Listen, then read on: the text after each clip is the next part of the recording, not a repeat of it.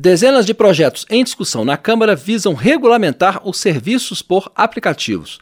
O maior dilema é garantir direitos mínimos aos trabalhadores de plataformas digitais sem tornar o serviço inviável.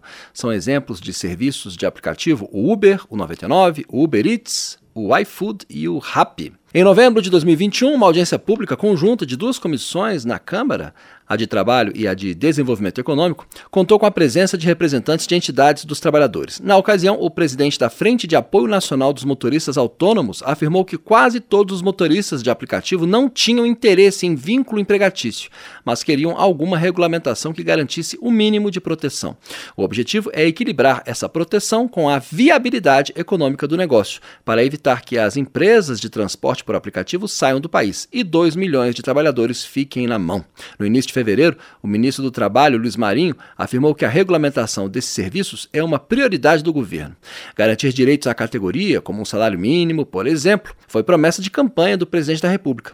O deputado Augusto Coutinho, do Republicanos de Pernambuco, é relator de uma proposta na Comissão de Desenvolvimento, Indústria, Comércio e Serviços. Ele afirma que a intenção é regulamentar sem inviabilizar. O grande desafio disso é que não, nós não podemos é, burocratizar ou, ou até mesmo criar tantas normas que inviabilize os aplicativos. Porque, por exemplo, se você coloca o, trabalhador do aplicativo para que ele seja um empregado da, da empresa, você inviabiliza isso.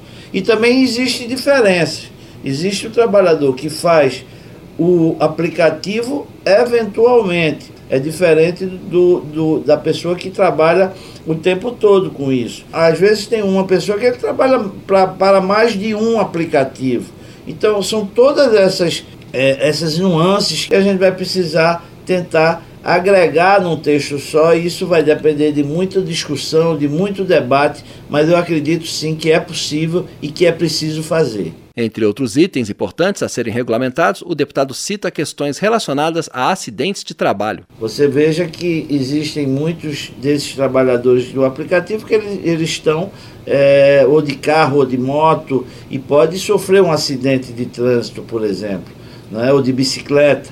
Então, é, eu acho que a gente tem de encontrar um, um, um uma forma de que a gente dê uma segurança a esse trabalhador. A gente tem de mediar isso, dar um, é, um apoio ao trabalhador para que o aplicativo, pela demanda lamentável que hoje tem o Brasil de, de, de, de sobra de mão de obra, ele sacrifique esse trabalhador com regras internas e que fazem muitas vezes, pela necessidade, o trabalhador se submeter. Então a gente precisa criar também esse mecanismo que dê essa segurança ao trabalhador. A proposta, de autoria do deputado Gervásio Maia, do PSB da Paraíba, está pensado a outros 19 projetos. Autor de uma das propostas, o ex-deputado Henrique Fontana, do PT do Rio Grande do Sul, disse na audiência pública de 2021 que o atual modelo de negócios explora os trabalhadores. Já a representante do Sindicato dos Motoristas de Transporte Privado por Aplicativos do Rio Grande do Sul,